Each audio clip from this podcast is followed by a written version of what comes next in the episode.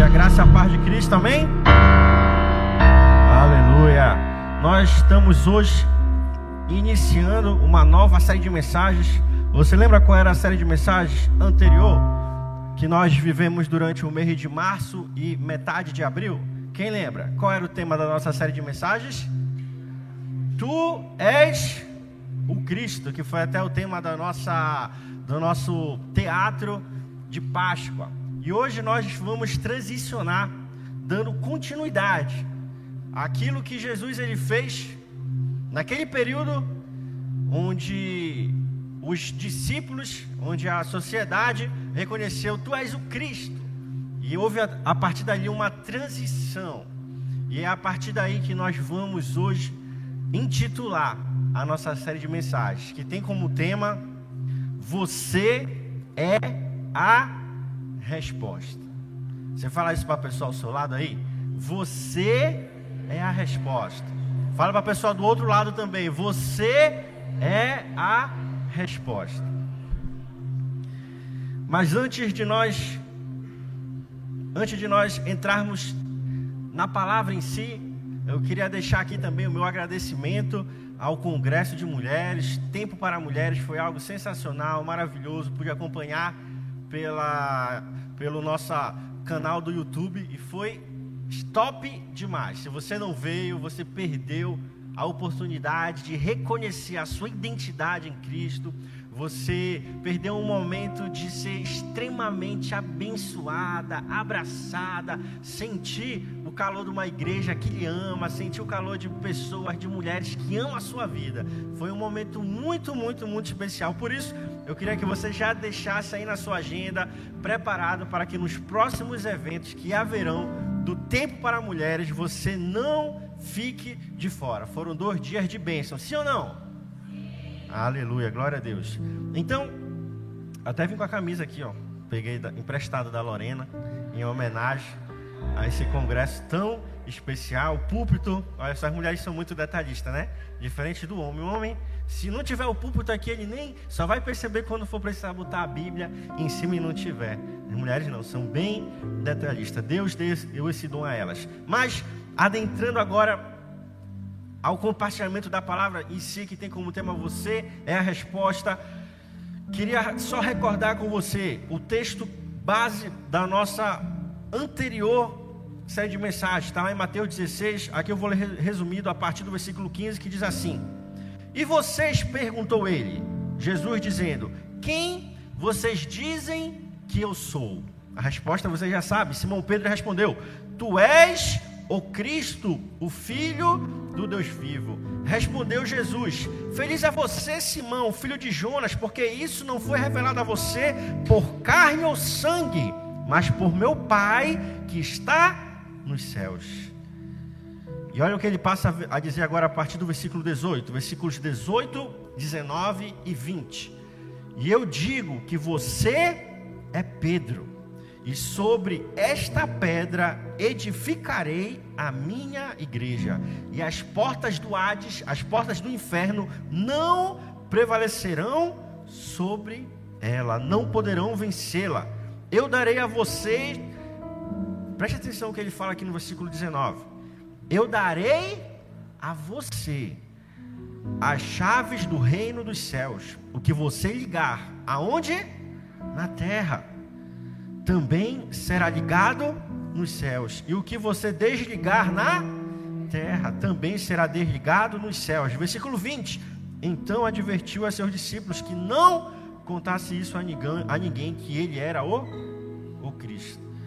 Só para nós entendermos melhor o que está acontecendo aqui, porque nós vamos avançar mais, de forma mais profunda no contexto dessa palavra. Aqui Jesus, ele estava falando para os seus discípulos: Ei, quem é que dizem que eu sou? Eu sou o Cristo. Eles não falam Jesus, porque Jesus era o nome do nosso Senhor, o nome de Jesus. Cristo era o seu título. Jesus, o Cristo. Jesus ou Cristo, a mesma coisa a Deus. A palavra Deus não é o nome de Deus. Deus é um título. Por isso existem vários deuses, porque não é um nome, é apenas uma intitulação. O nome do nosso Deus ninguém sabe pronunciar ao certo, se é Jeová, Iavé, Javé, ninguém sabe.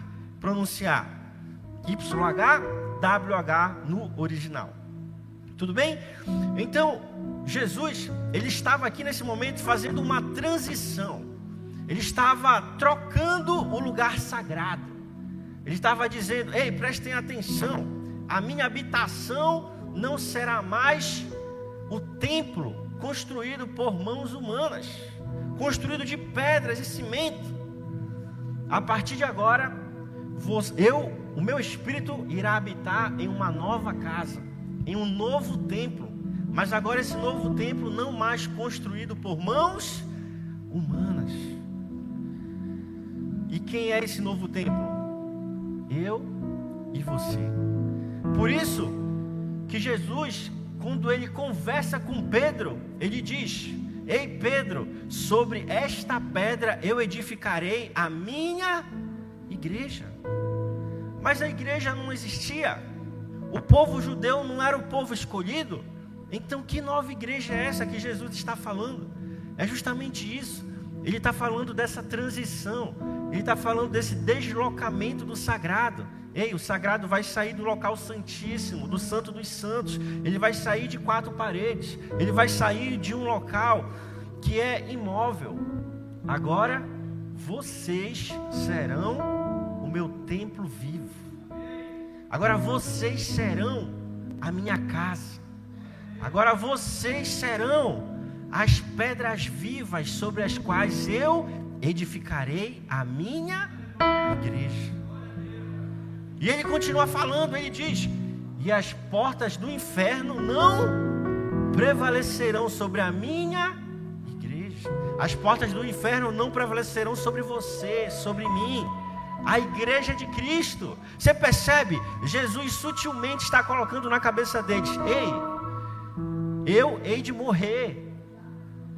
Eu hei de ir para a cruz é certo que ao terceiro dia ressuscitarei, mas depois eu vou subir, ascender aos céus e irei ficar à destra do Pai. Mas quem vai ficar na terra são vocês. Por isso, você é a resposta. Você entende isso? Por isso eu sou a resposta. Porque Jesus ele veio fazer uma missão aqui na terra nos reconciliar com Deus, nos reaproximar de Deus, nos dar a identidade de filhos, de filhas. Mas ao mesmo tempo, ele estava dizendo: Ei, vocês precisam viver essa identidade, vocês precisam entender, assim como eu, Cristo, fui a resposta da minha geração e de muitas futuras, inclusive a nossa, há mais de dois mil anos após Cristo, ainda falamos dele, ainda vivemos os seus preceitos, ainda vivemos os seus ensinos. Assim também, eu quero que vocês marquem uma geração, mas vocês precisam entender que vocês são a resposta. Então Jesus ele estava fazendo esse deslocamento, ele estava fazendo essa transição. Prestem atenção, vocês são a minha resposta para a sociedade, vocês são a minha resposta para os casamentos, vocês são a minha resposta para relacionamentos entre pais e pais e filhos, entre filhos e pais. Vocês são a resposta para a violência, para as doenças, para os problemas. Você é a resposta. Até então o povo esperava uma solução que caísse do céu. A solução veio, Cristo, contudo os seus não o aceitaram. Mas agora, Jesus, ele muda isso também. O que, que ele fala? A solução agora não vai mais cair do céu. Por quê? Porque ela já veio. Cristo veio, Cristo encarnou. No livro de Atos você vai ver ele dizendo: Ei, eu vou para os céus, mas eu lhes deixo meu Espírito Santo, o qual habita em você, qual habita eternamente em mim. Fale isso. O Espírito Santo habita onde? Em. Aleluia, glória a Deus. Isso é muito poderoso. Isso é muito poderoso. Se você pudesse entender de uma forma bem prática como funcionava o santuário, o templo, o local de adoração a Deus, você ia entender que tinha todo todo um ritual para que o sacerdote, o sumo sacerdote, pudesse adentrar no local santo, no santo dos santos, onde Deus habitava. ele se purificava, ele se limpava, ele se enchia de temor e ao mesmo tempo de alegria, porque somente ele poderia sentir a presença de Deus. E aí Jesus vem e fala: agora a minha presença não é mais apenas para alguns sumos sacerdotes, a minha presença é para todos, para todos e para todas. Eu vou habitar dentro do coração de cada um dos meus filhos, de cada uma das minhas filhas, de cada um dos meus servos e servas. E aí Jesus ele vem e fala: Pedro, eu te dou a chave, eu dou a você a chave do céu.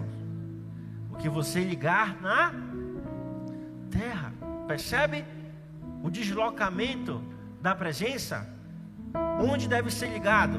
No céu ou na terra? na terra. O que você ligar na terra será ligado no. E o que você desligar na terra também será desligado no céu. Você percebe a mudança de conhecimento, de paradigma, de dogmas que está acontecendo na cabeça dos discípulos, dos hebreus, dos judeus, da agora dos novos, dos novos cristãos, de uma nova igreja que está surgindo. Jesus ele está falando a eles: percebam a importância que vocês têm para o meu reino. Percebam que aquilo que eu conquistei no meu pai, aquilo que o meu pai me deu, agora eu estou dando a vocês. Não é à toa que em Mateus 28, o que que Jesus fala? Toda autoridade me foi dada nos céus e na terra. Por isso, vão e façam discípulos de que forma? Debaixo da autoridade de Jesus Cristo, porque essa autoridade foi dada a Ele, e Ele transferiu essa autoridade para mim e para você. E é nesse contexto de transição que a gente vai ver o sagrado, o local santíssimo, a presença de Deus sendo deslocada de uma construção humana, de um templo humano de pedra e cimento, para agora um templo de carne e sangue, eu e você. E ao mesmo tempo a gente vai ver Jesus nos dando responsabilidade. Ei, é sobre esta pedra que eu edificarei a minha igreja. É sobre esse novo templo que eu edificarei a minha igreja. Aqui, teologicamente falando, tem uma questão bem mais profunda. Essa pedra, obviamente, que é Cristo, mas Cristo se manifestando por meio da minha e da sua vida. Em outro momento a gente pode aprofundar mais isso, mas para você entender apenas que Jesus ele chamou a mim e a você para que nós pudéssemos dar continuidade à sua obra aqui nesta terra. Amém? Agora sim, vamos para o texto base, está lá em Romanos capítulo 8, versículo 19. Romanos capítulo 8, versículo 19. Se você quiser acompanhar aqui na tela, ou abrir a sua Bíblia.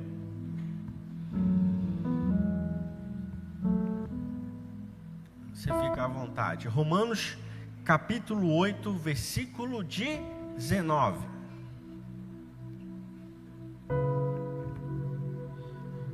diz assim: Pois toda a criação aguarda com grande expectativa o dia em que os filhos de Deus serão revelados. Eu vou ler de novo, é um texto pequeno. Olha o que diz Romanos capítulo 8, versículo 19. Pois toda a criação aguarda com grande expectativa o dia em que os filhos de Deus serão revelados, o dia em que os filhos de Deus serão mostrados, o dia em que os filhos de Deus irão se manifestar. O que, que Paulo está falando aqui na carta aos Romanos? Ei, toda a criação, quando fala toda a criação, é toda a existência, não só o ser humano mas as plantas, os animais selvagens, domésticos, aquáticos, aves, toda a criação, ela aguarda o dia em que os filhos de Deus se revelem. O dia que os filhos de Deus se mostrem. O dia que o Filho de Deus se manifeste nessa terra para levar a presença de Deus, o amor de Deus, a graça, a misericórdia, o perdão de Deus. Você percebe a importância que você tem?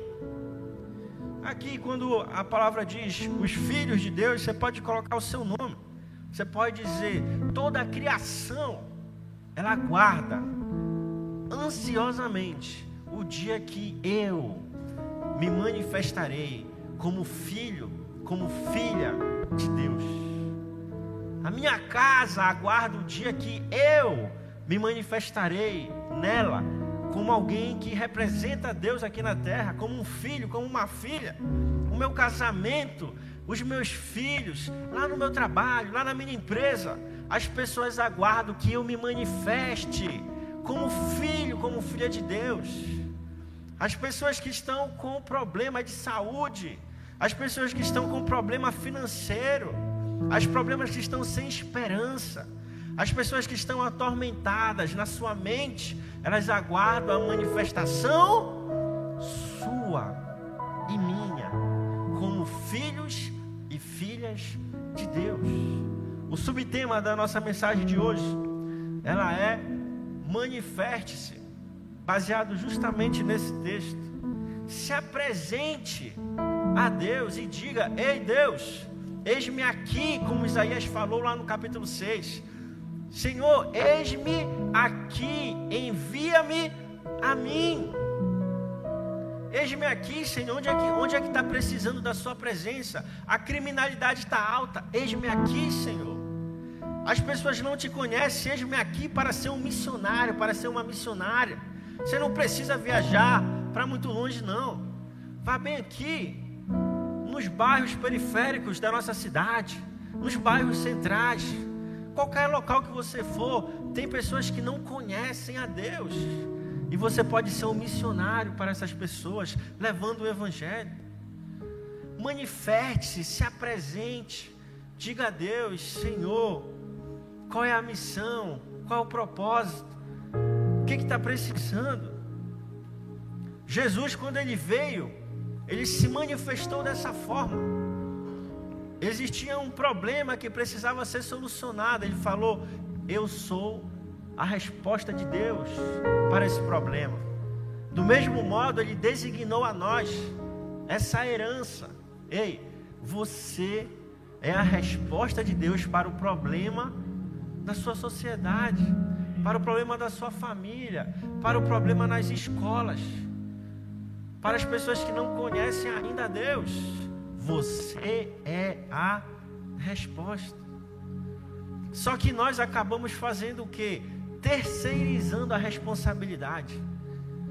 Não, quem deve cuidar dos filhos é a esposa. Não, quem deve cuidar é o marido. Não, essa situação aqui não é para mim. Isso aqui eu não tenho como resolver. Mas se não tem ninguém e só você que consegue ter essa percepção do problema, Talvez você não resolva o problema, mas você deu o pontapé inicial. Você comece um processo de solução depois de você virar outro, que vai dar continuidade àquela situação e vai resolver o problema, ou pelo menos de uma forma mais coesa, começar um processo mais forte de mudança, de transformação. Você está entendendo? Amém? Mas o que nós não podemos é ficar parados, aguardando. Não basta só orar. O livro de Tiago ele fala: a fé sem obras ela é o quê? Aleluia. Está vendo como você conhece a palavra? Nós conhecemos, mas às vezes parece que a gente foge daquilo que a palavra nos ensina, daquilo que a palavra nos chama a fazer. A fé sem obras ela é morta. Não adianta você crer em Deus. Não adianta você saber que Deus ele ama, que Deus ele perdoa, que Deus ele ajuda os pobres. Se você não está disposto a dar um quilo de alimento no mercado solidário, Não adianta você saber que Deus chamou você para ser igreja se você não está disposto a ficar um domingo do seu mês ali na porta abraçando quem chega na igreja, dando a mão. Não adianta você saber que Deus, Ele é um Deus que cuida da família, se você não está disposto a participar dos eventos de casais da sua igreja. Não adianta você saber que Deus é um Deus que abençoa os filhos e dão os filhos como herança a nós, uma bênção de Deus. Se você não está disposto a educar o seu filho, cuidar, ter paciência, aconselhar, você percebe? Você não está disposto a fazer isso, você fica pedindo a Deus, Senhor, transforma a igreja, Senhor, transforma meu filho, Senhor, faz isso, faz aquilo, mas a gente não quer fazer nada. Então, Romanos 8,19 é um convite de Deus a nós, a mim e a você, dizendo: Ei, vamos construir a igreja de Cristo juntos aqui nessa terra. Vamos levar a salvação juntos aqui nessa terra. Vamos ver as pessoas sendo transformadas juntos aqui nessa terra. Vamos, junto com Cristo, levar a salvação a todo o povo, a toda a língua, a todos aqueles que necessitam. Amém? E para isso a gente precisa entender três pontos básicos. O primeiro, ainda no livro de Romanos, Romanos capítulo 8, versículos agora 15 e 16. Romanos capítulo 8, versículo 15 e 16, um pouquinho, um pouquinho acima do que nós acabamos de ler. Diz assim, aqui na tela, se você quiser acompanhar. Pois vocês não receberam um espírito que os escravize para novamente temerem, mas receberam o espírito que os torna filhos por adoção, por meio do qual clamamos: Abba, Pai. Versículo 16. O próprio Espírito testemunha ao nosso espírito que somos filhos de Deus. O próprio Espírito testemunha ao nosso espírito você é filho de Deus. E esse espírito que recebemos, ele não nos escraviza mais, ele não nos faz mais temer. Essa semana eu li uma frase que eu achei sensacional. Eu esqueci quem foi o autor. Mas falava que do Gênesis ao Apocalipse, você nunca vai encontrar um homem ou uma mulher que confiou em Deus desamparado. Eu falei, uau, é verdade. Você não vai encontrar na Bíblia toda, do Gênesis ao Apocalipse, uma pessoa que depositou a sua fé em confiança em Deus desamparado. E aqui, Romanos 8, 15 16, ele está falando da nossa identidade. Esse é o primeiro ponto que nós precisamos entender para que nós possamos viver o chamado de Deus na nossa vida, entendendo que nós somos a resposta, é a nossa identidade de filho. No versículo 15 que nós lemos, você vai ver Paulo falando: Ei, vocês foram adotados, vocês receberam Cristo por adoção. No contexto romano, quando um filho ou uma filha era adotada, ele tinha maiores direitos do que o filho legítimo. Um filho legítimo ele poderia ser deserdado, porque era comum naquela época o filho se voltar contra o pai, para que conseguisse a herança do pai. Os filhos matavam seus pais, até hoje nós vemos isso ainda. Então o filho poderia estar planejando matar seu pai para que pudesse herdar a herança. E o pai, descobrindo isso, ele poderia deserdar o seu filho. E para que outro pudesse então conquistar a herança, pudesse herdar, o pai poderia adotar um novo filho. Só que esse novo filho adotado, a lei não permitia mais que ele viesse a ser deserdado. E é nesse contexto que Deus ele fala que nós fomos adotados por Ele. Fomos adotados. O que, é que Ele está falando? Ei, uma vez filho de Deus, nunca mais você vai ser abandonado por Deus. Uma vez filha de Deus, nunca mais você será deserdada por Deus. Às vezes a gente acha que a é por adoção, talvez não tenha muito valor, mas no contexto em que esta palavra ela foi falada, um filho adotado tinha muito mais valor do que um filho legítimo sanguíneo. Você percebe? Deus ele está falando a mim a você. Não foi você quem me escolheu. Fui eu que escolhi você. Eu escolhi você para você ser a resposta. Números fala: Eu não sou filho de homem para que minta, nem, fi, nem filho do homem para que se arrependa. Deus ele nunca se arrependeu de ter escolhido a mim a você. Mas pastor, eu errei, eu pequei, eu falhei. Eu vacilei. Todos nós passamos por isso. Segundo Timóteo, Deus ele fala por meio de Paulo, ainda que você seja infiel, eu, Deus, permaneço fiel. Você acha que Deus não sabia que você poderia falhar? Você acha que você não sabia que Deus, que, que Deus sabia que você poderia fraquejar, temer? Você acha que quando Jesus chamou Pedro para vir sobre as águas com ele, ele não sabia que Pedro iria começar a afundar, a temer, perder a fé? Você acha que quando Deus mandou Samuel ungir Davi, ele não sabia que Davi em algum momento poderia pecar contra ele? Mas ainda assim, ainda assim, Deus ele ele deposita confiança em nós, a ponto de ele falar: a glória da segunda casa, ela ainda vai ser maior do que a primeira. Então não importa se você errou, se você falhou, se você se afastou. Deus ele está aqui para nos dar uma segunda chance de nós recuperarmos a identidade que nós temos nele, a identidade de filhos, a identidade de sermos a resposta, a identidade de carregarmos a presença de Deus, de sermos os templos vivos de Deus para as pessoas que precisam, para as pessoas que necessitam de Deus em sua vida. Olha o que diz 1 Coríntios capítulo 6, versículo 19. 1 Coríntios capítulo 6, versículo 19. Se puder botar aqui na tela, eu agradeço. A gente vai ler três versículos que são fundamentais, elementares, para que nós possamos ter essa identidade em Deus firmadas em nosso coração. 1 Coríntios 6, 19: Acaso não sabem que o corpo de vocês é santuário do Espírito Santo, que habita em vocês? Que lhes foi dado por Deus e que vocês não são de vocês mesmos. Você consegue entender a profundidade desse versículo? Vamos ler de novo, agora você vai ler comigo, mas falando o seu nome.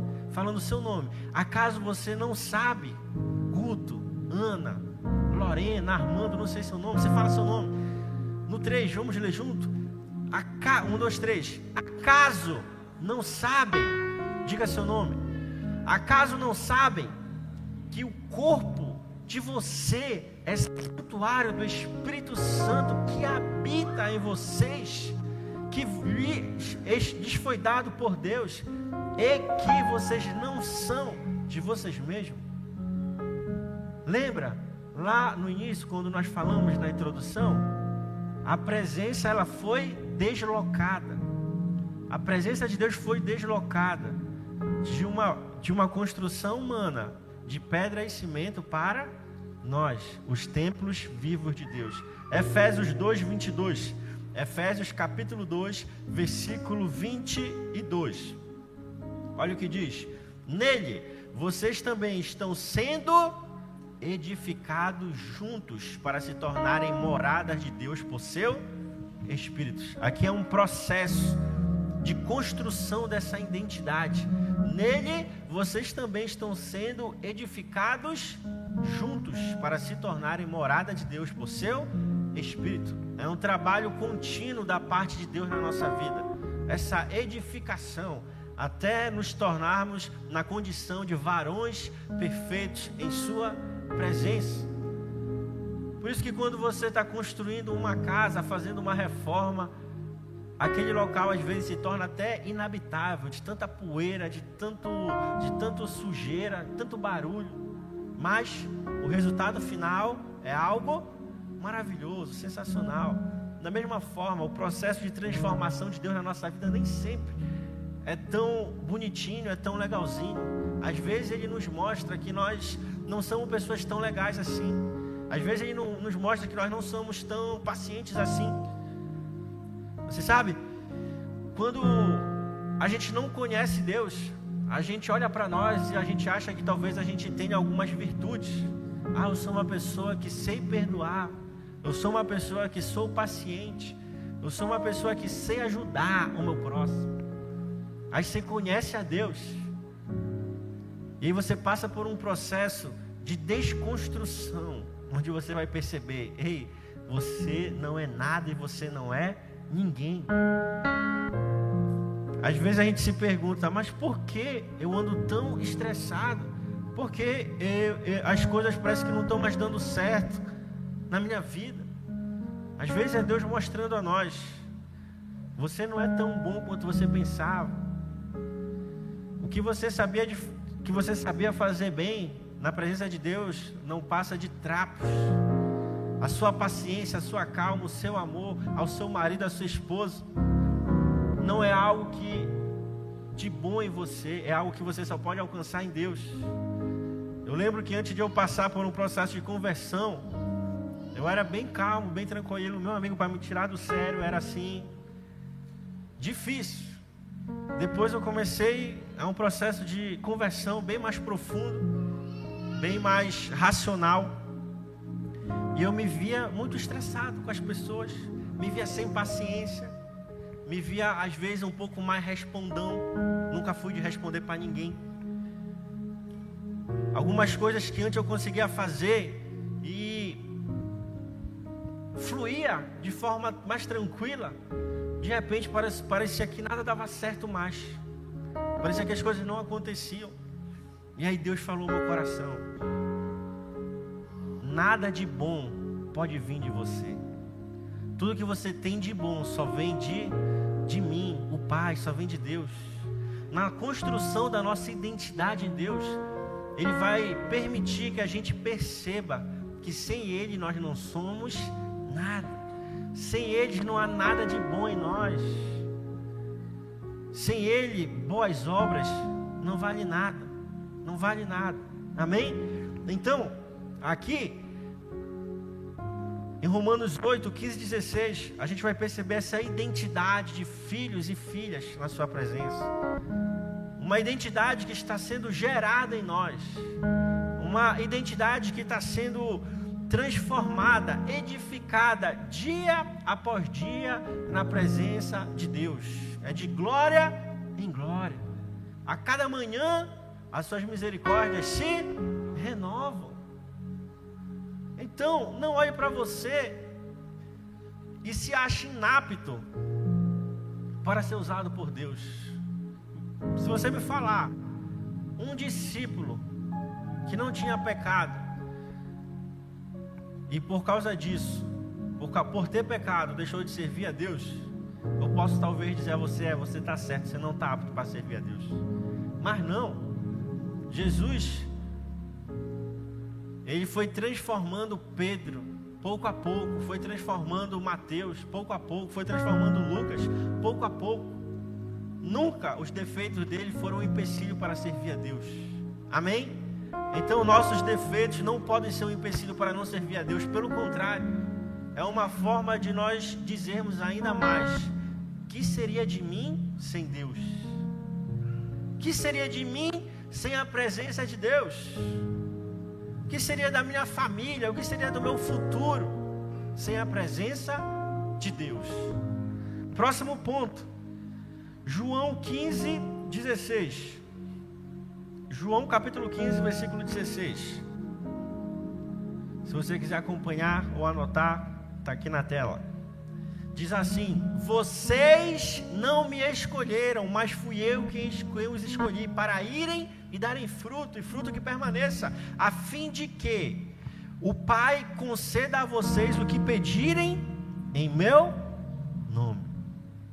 Segundo fundamento pelo qual nós podemos dizer que nós somos a resposta de Deus aqui na terra. A primeira foi a identidade. Você tem uma identidade de filho e de filha de Deus. Segundo, você é escolhido por Ele. Olha o que diz aqui João: não foram vocês que me escolheram, mas fui eu, Deus, que escolhi a vós. Ele nos escolheu, ele nos selecionou. Tem uma frase que não está na Bíblia, mas ela é muito verdadeira.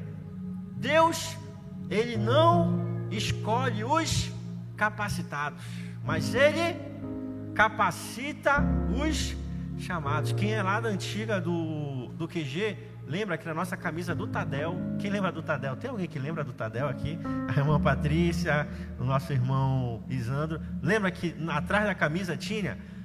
Deus não escolhe os capacitados, ele capacita os chamados. Deus chamou a mim e a você, Ele depositou uma confiança em nós, para que nós possamos fazer a Sua vontade, o seu querer, para que nós possamos ser resposta aqui na terra. Só que nessa caminhada, a gente vai olhar para nós e vai dizer o que? Eu sou incapacitado. E isso tem que ser uma realidade em nossa vida. Eu não consigo. E isso tem que acontecer em nossa vida, para que nós possamos depositar a nossa fé nele para que nós possamos depositar a nossa confiança nele, para que nós possamos perceber que tudo que somos, tudo que temos é por causa dele, é para ele, é por por ele. Senão a gente começa a se exaltar e achar que nós somos mais do que Deus. Então, quando a Bíblia fala que nós fomos escolhidos, é porque Deus, ele achou graça em nós por meio de Cristo Jesus. Isso não se justifica, isso se recebe.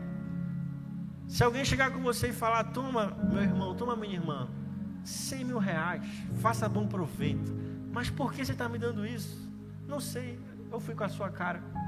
Assim Deus também olhou para nós e por algum motivo Ele achou graça em nossas vidas. A gente vive em um mundo que tem cerca de 8 bilhões de pessoas. Você sabe o que é isso? 8 bilhões de pessoas é muita gente. E de algum modo, Deus olhou a mim e olhou a você e falou: Ei, você vai me conhecer, você vai sentir a minha presença. Eu vou apresentar a você o meu filho Cristo que morreu na cruz do Calvário por você, rasgou a sua carne, derramou o seu sangue por amor a você. E ele lhe garante a vida eterna, a salvação eterna. Mas Deus, por que eu? Isso eu não sei lhe falar. Aí quando você chegar aos céus, você pergunta para Deus: Deus, por que eu? Mas de alguma forma Deus ele falou a nós. De alguma forma Deus ele nos mostra que nós somos especiais porque ele nos escolheu. Tanta gente ouve a palavra de Deus dia após dia e não se rende a ele, porque eu me rendi, porque o meu coração, era de pedra, foi transformado em um coração de carne.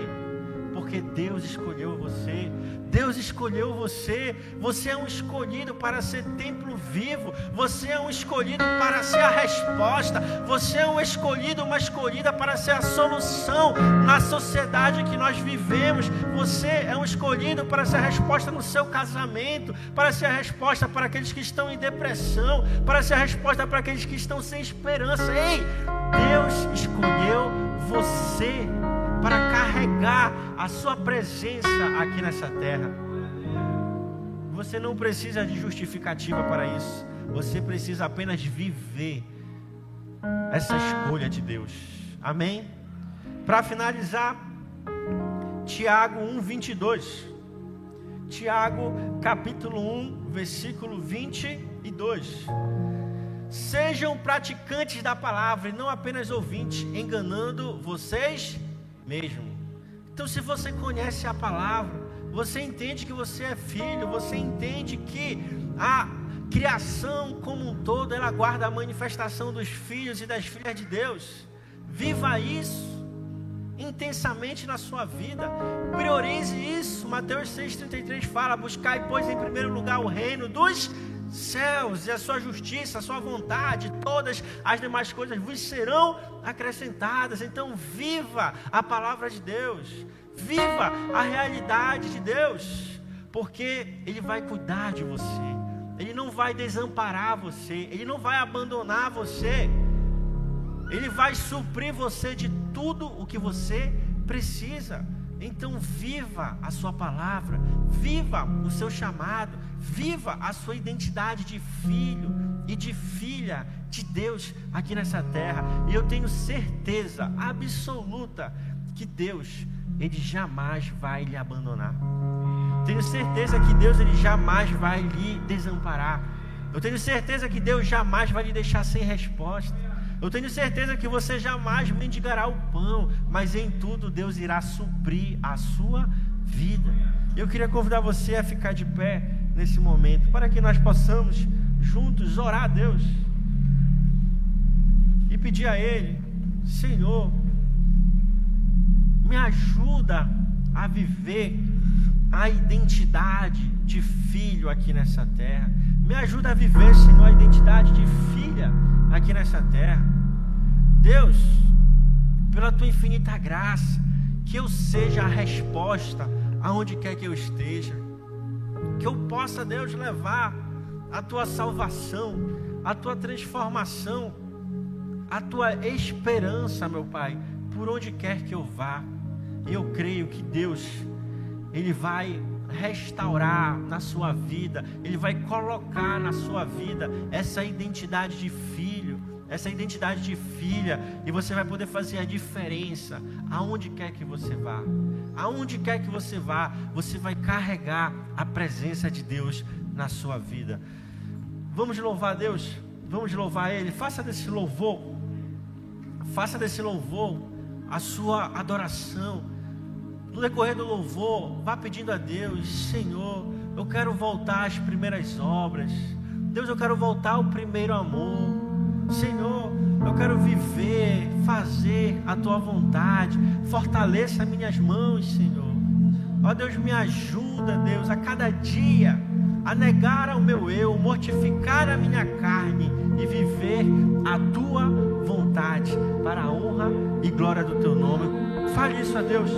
Fale isso a